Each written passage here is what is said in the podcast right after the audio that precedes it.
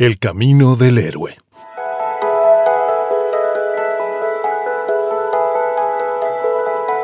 ¿Qué tienen en común tantas películas buenas como El Padrino, Titanic, Terminator, Indiana Jones, Rocky, Toy Story, Shrek, El Rey León, Forrest Gump, Gladiador, The Matrix o Tiburón? Y novelas como Los Miserables, Don Quijote, El Conde de Montecristo, Los Tres Mosqueteros, Crimen y Castigo. Cuentos como La Cenicienta, Blancanieves, Caperucita Roja, El Gran Gigante Bonachón o épicos relatos de aventuras como El libro de la selva, El Señor de los Anillos, Harry Potter. ¿Qué tienen en común todos ellos?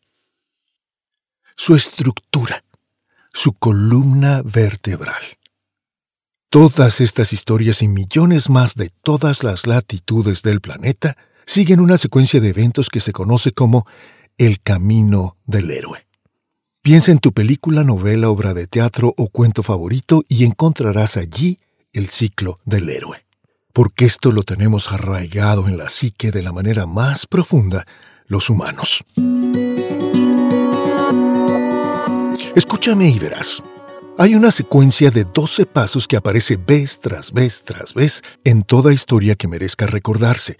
12 pasos en tres etapas. Separación, iniciación, y retorno del héroe. De estos doce pasos hablaremos hoy y vamos a verlos repetirse también en la vida real. Por eso nos importa a todos. En esta vida todos estamos llamados a ser héroes, nos guste o no nos guste.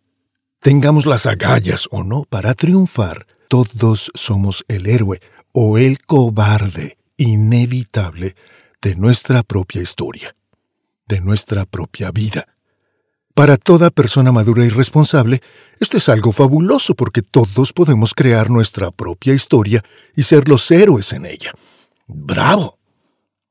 Pero la libertad tiene un precio muy alto, una responsabilidad enorme y cósmica.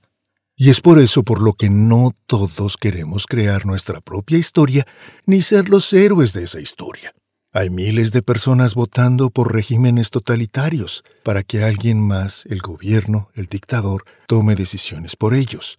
Hay miles de personas gritando por las calles de alguna ciudad cerca de ti que prefieren culpar a alguien más de todo lo que les sucede.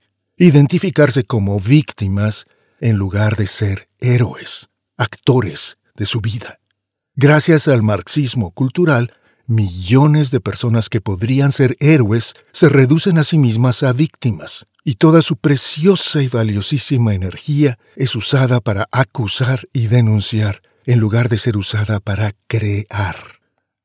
La libertad nos hace responsables de todos nuestros actos y decisiones, y siempre será más fácil culpar a alguien más de nuestros fracasos y malas decisiones.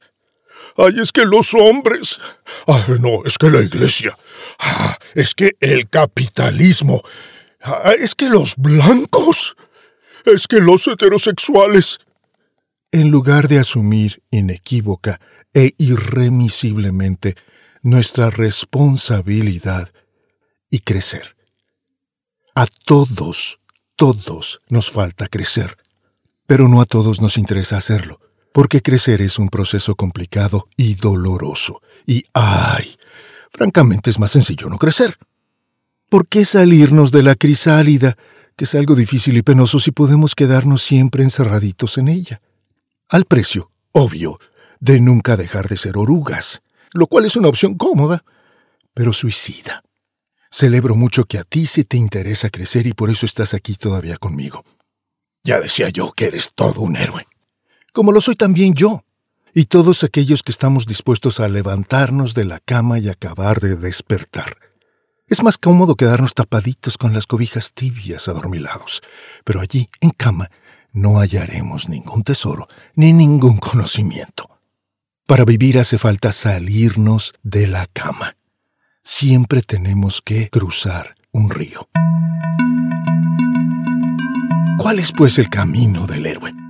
Como dije, son 12 pasos en tres etapas y seguiremos la pista de tres preciosas, épicas historias. El Señor de los Anillos, The Matrix, La Matriz y Harry Potter, para que cada paso nos quede más claro. 1. El mundo ordinario o status quo. El mundo como estaba de gris y de aburrido hasta que empieza la aventura, las cosas familiares y conocidas que te han rodeado siempre. ¿Cómo lucían las cosas el día que decidiste lanzarte a una aventura? Ese, antes de la aventura, es el status quo. Y tiene que morir si es que vamos a crecer. En El Señor de los Anillos, Frodo vive feliz y divertido en la comarca, The Shire, y está a punto de convertirse, de hecho, en millonario, porque su tío Bilbo Baggins le va a heredar su insólita fortuna. En The Matrix, Neo está ya muy insatisfecho con su vida, pero después de todo tiene un trabajo y está haciendo pequeños progresos en lo suyo.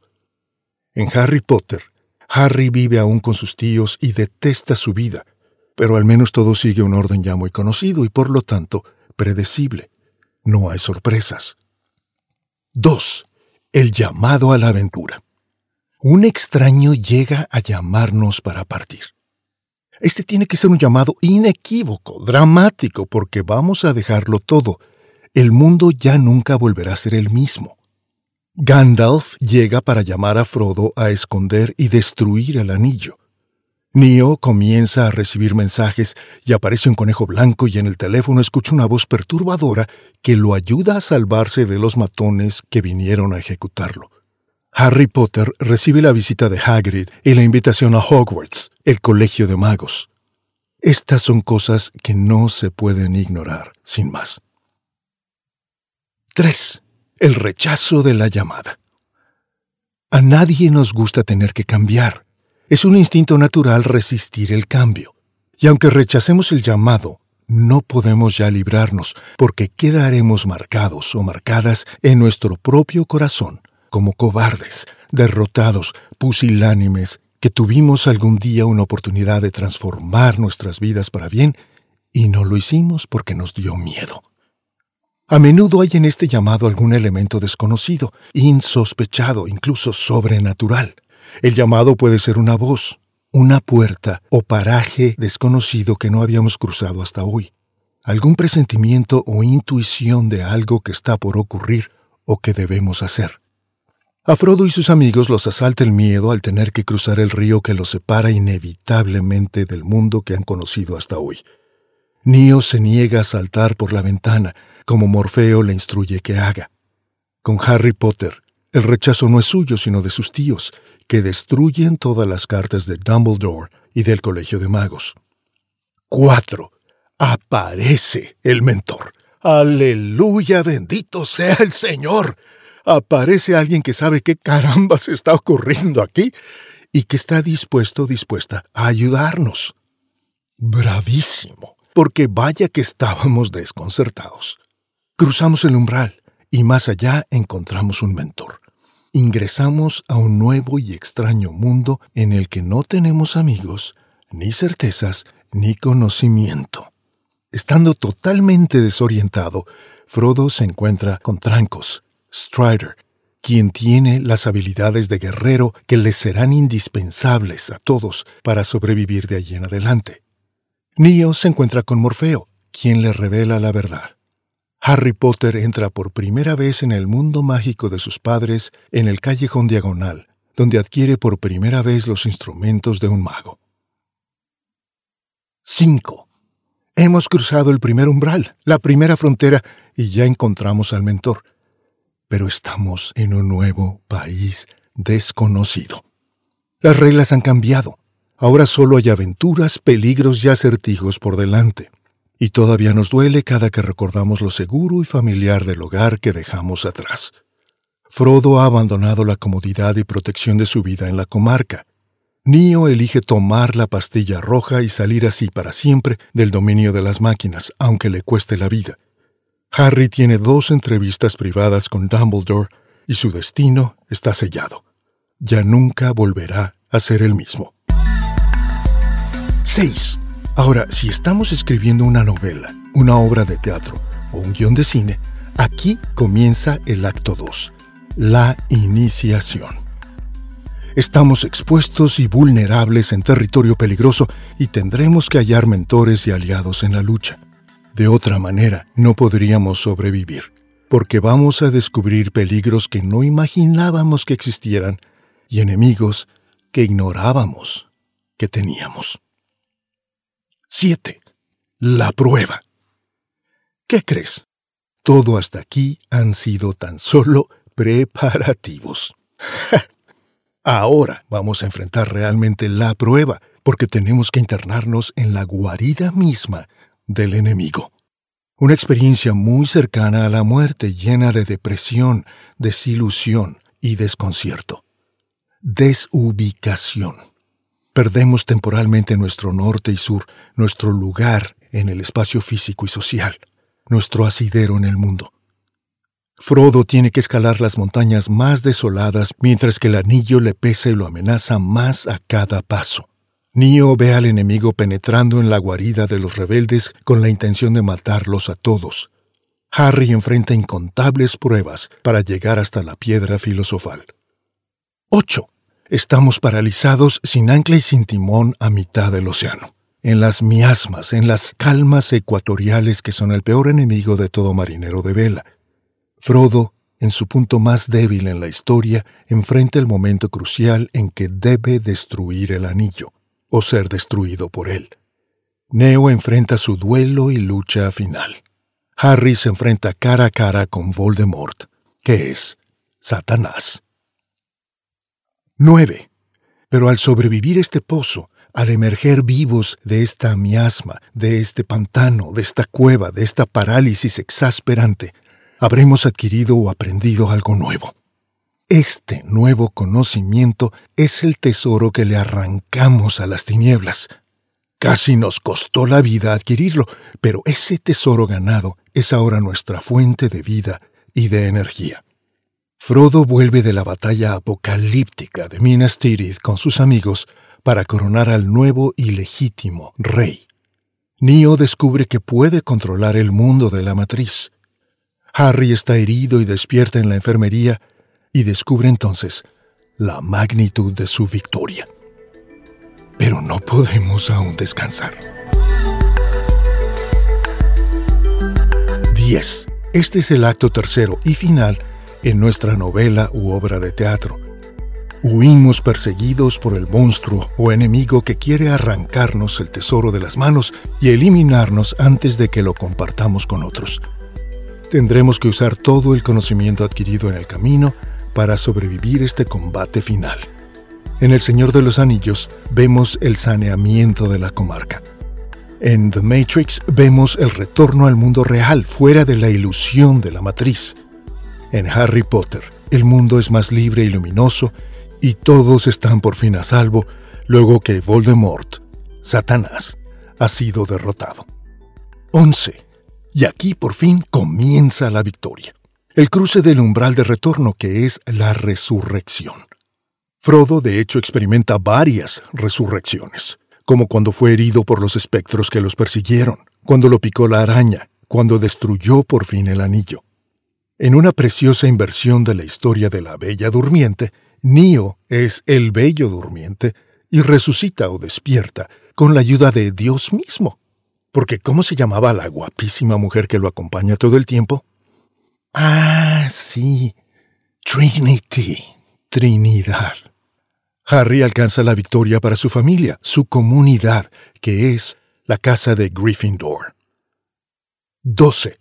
Ahora por fin recuperamos nuestro trono. Nos sentamos en el lugar de autoridad que siempre supimos que nos correspondía. Hemos derrotado al enemigo, hemos traído a salvo con nosotros el secreto o el elixir que salvará a nuestra comunidad. Comienza un nuevo orden, porque contra todos los pronósticos logramos volver a casa con el Santo Grial, el tesoro inaudito.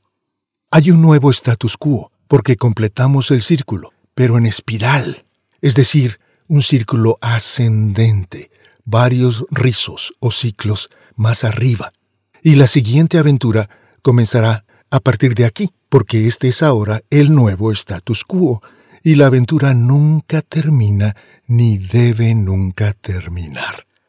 El llamado a la próxima aventura solo se agudiza y se renueva como nosotros mismos nos agudizamos y renovamos.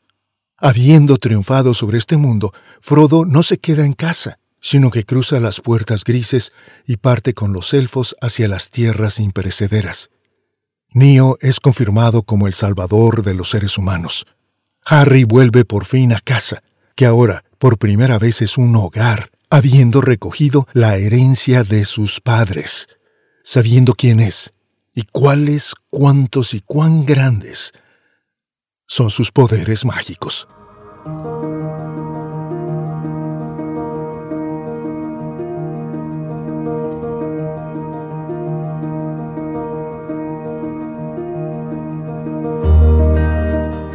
Todos cruzamos este camino del héroe cada vez que emprendemos algo grande y también cada vez que la vida nos fuerza a responder a situaciones imprevistas. Como dice Joseph Campbell, si recordamos que el camino del héroe es un ciclo, estaremos mejor preparados para no rendirnos y completar el ciclo. Esto nos ayudará a soportar los momentos de máximo rigor, a buscarnos un mentor, a protegernos de los enemigos que invariablemente van a aparecer, a encontrar aliados. Solo así podremos seguir adelante sin sorprendernos ni desanimarnos cuando enfrentamos una crisis y sufrimos ataques y descubrimos que hay nuevos enemigos. Tenemos que salir por la vida sabiendo que esto inevitablemente ocurrirá en el camino del héroe, en el mundo del héroe. Si nos quedamos en el mundo ordinario, nunca logramos nada especial, nada extraordinario, nada memorable. La vida nos exige y nos impone que hagamos algo extraordinario para salir adelante. ¡Ay! cuántas distracciones aparecen en el camino del héroe! Es como si apenas plantáramos el pie en la vereda, saltaran mil zombis a sujetarnos los tobillos para no dejarnos dar un paso más. O extrañas raíces se enroscaran a nuestras piernas para que desistamos y nos demos por vencidos y sigamos siendo ese ciudadano ignorado y gris, ignorante y gris, que no ha salido nunca de su casa y por lo tanto no obtendrá jamás la recompensa, ni la mano de la princesa, ni mucho menos las llaves del reino. El camino del héroe es a menudo como una vereda de rocas resbalosas, tembeleques, que tenemos que cruzar para alcanzar la otra ladera de un río. Porque el río es la frontera al mundo especial, donde está el tesoro que necesitamos adquirir. Y del agua surgen manos de sirenas, y nos sujetan de los tobillos y nos cantan una melodía seductora para hundirnos con ellas o peor aún más triste todavía, pero más común, dadas nuestras relaciones tóxicas, familiares y sociales. Esas manos que nos sujetan son a menudo las de otros ahogados, que murieron antes al intentar cruzar también, y ahora no quieren que nadie más logre lo que ellos no pudieron lograr. A menos que hagamos un esfuerzo descomunal y consciente, nunca nos libraremos de ellos. Los tentáculos del pulpo de la mediocridad van a enroscarse de nuestros tobillos para garantizar que no crucemos nunca el río, esa frontera que hay que cruzar, porque el tesoro que necesitamos adquirir está del otro lado. Tenemos que aprender a no temerle a estos zombies, a estas sirenas, a estas raíces o tentáculos de pulpo que nos paralizan. Tenemos que aprender que inevitablemente, invariablemente van a aparecer, porque así de dura es la vida. Ah, pero que nos los podemos acudir cada vez, porque así de gloriosa es la vida. Todos los proyectos que valen la pena en este mundo son así. Así son nuestros sueños y anhelos más profundos. Están del otro lado del río, allá en la ladera opuesta, y a menos que crucemos ese río, nunca habremos de alcanzarlos siempre tenemos que cruzar un río. Pero no nos desanimemos. El hecho de que estos sueños laten en nuestro corazón y nos siguen llamando y empujando a la acción es evidencia de que son parte de nuestra identidad más íntima, de que ya están en nuestro ADN, que ya son nuestros y solo nos toca ir a rescatarlos, a reclamarlos. Nuestros sueños nos indican quiénes somos, apuntan al lugar de donde venimos. Nuestros sueños son un tesoro que alguna vez tuvimos, porque nadie puede desear lo que no conoce, y que ahora debemos recuperar para estar en paz, para volver a estar completos, recuperarnos en ellos y dejar de estar divididos, escindidos, incompletos, para volver a ser uno con nosotros mismos. Somos héroes porque nos toca salir como héroes a recuperar nuestro tesoro, aquel tesoro que es nuestro y que temporalmente está en manos de otro, pero que podemos reconquistar. Esta es la historia de la Cenicienta, a quien su madrastra y hermanastras le habían robado lo suyo, su tesoro. Pero Cenicienta recupera al final su posición como la auténtica señora de la casa. Blancanieves o el héroe mítico Jasón entre los griegos, que recuperan su legítimo trono luego de sobrevivir la prueba, porque Jasón, Cenicienta y Blancanieves eran los herederos legítimos de la fortuna y del trono, pero tuvieron que recuperarlo demostrando su valor, su virtud, su verdadera identidad, su médula, al superar las pruebas. Vamos adelante, pues. Comportémonos como los héroes que somos para recuperar el tesoro, reino o trono que siempre ha sido nuestro y por eso lo anhelamos. Recuperaremos la enorme latitud y luz que nos pertenecen. Y sí, ahora no estoy hablando solo de nuestras batallas diarias, sino de la batalla definitiva, de la que se libra contra esos poderosísimos enemigos que son la muerte y el mal, la batalla cósmica, porque tenemos que enfrentar esa batalla también. Esta batalla es por supuesto demasiado grande para que podamos luchar solos. A pesar de todos nuestros méritos y buenas intenciones, sería como enfrentar al pequeño planeta Tierra contra un gigantesco hoyo negro en el espacio exterior. No hay competencia. Una de las innumerables excelencias de la cosmovisión cristiana es que podemos vernos a nosotros mismos como la bella princesa que fue encerrada en una torre por el ogro y a Cristo como el héroe dispuesto a arriesgar su vida para rescatarnos. Piensa en lo deslumbrantemente afirmativo que es eso para ti y para mí en nuestra identidad. Tú y yo somos el tesoro que el mayor de todos los héroes se propuso recuperar. Y como el mayor héroe de todos los tiempos, Cristo estuvo dispuesto a sacrificarse por nosotros. Mahoma nunca hizo eso por los musulmanes. Buda no hizo eso por los budistas. Mahoma y Buda no son héroes, porque nunca se sacrificaron por sus seguidores, ni mucho menos por nosotros que no lo seguimos.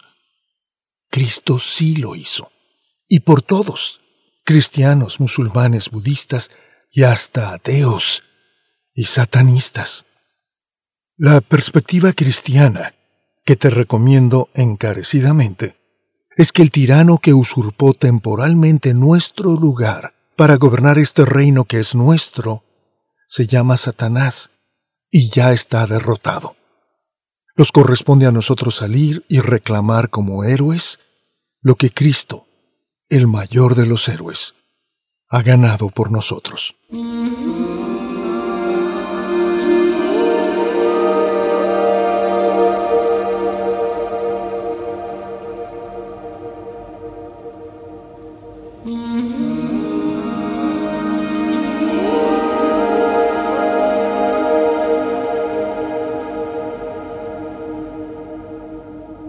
Tenemos que concebirnos como héroes porque lo somos, por lo menos de nuestra propia historia. ¿Y qué crees? Inevitablemente somos también el héroe o el ogro de la historia de nuestros hijos, nuestro matrimonio, nuestra familia y nuestra comunidad. ¿Cómo forjarnos como héroes? Recordemos que tenemos que cruzar un río cada día. 1. Hagamos un acto heroico cada día. Y este acto heroico puede ser una conversación que hemos estado aplazando, una decisión que no hemos querido tomar, un acercarnos a alguien, buscar un mentor, buscar aliados, algo que nos saque de nuestro mundo ordinario, de aquello que hacemos automáticamente todos los días. Un acto heroico es aquello que hagamos sin que nadie nos lo pida, nos lo pague o nos lo aplauda.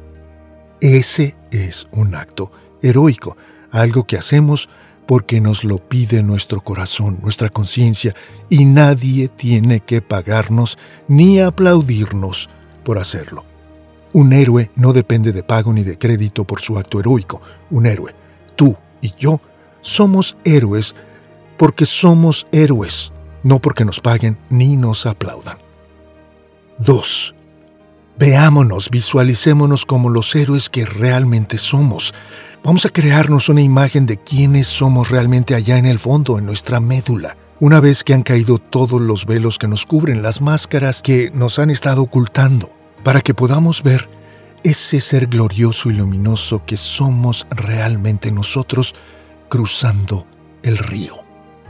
Visitemos y revisitemos cada día aquello que más nos inspira a ser héroes, por más que la gente y la corrección política nos griten otra cosa conectemos y reconectémonos con eso que nos inspira. Eso es lo que nos va a hacer grandes.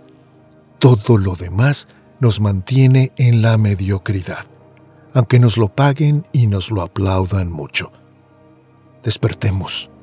Si todos nos están aplaudiendo, estamos en el camino de todos, que es el camino equivocado, porque no es el nuestro.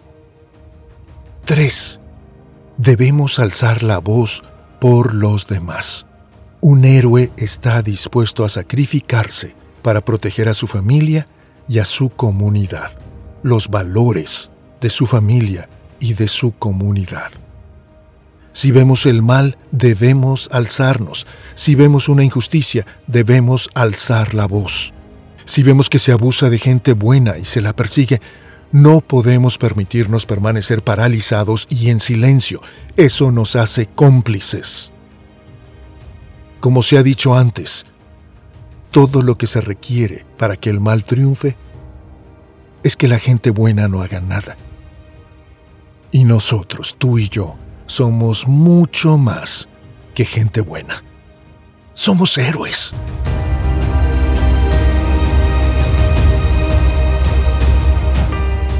Gracias por escuchar.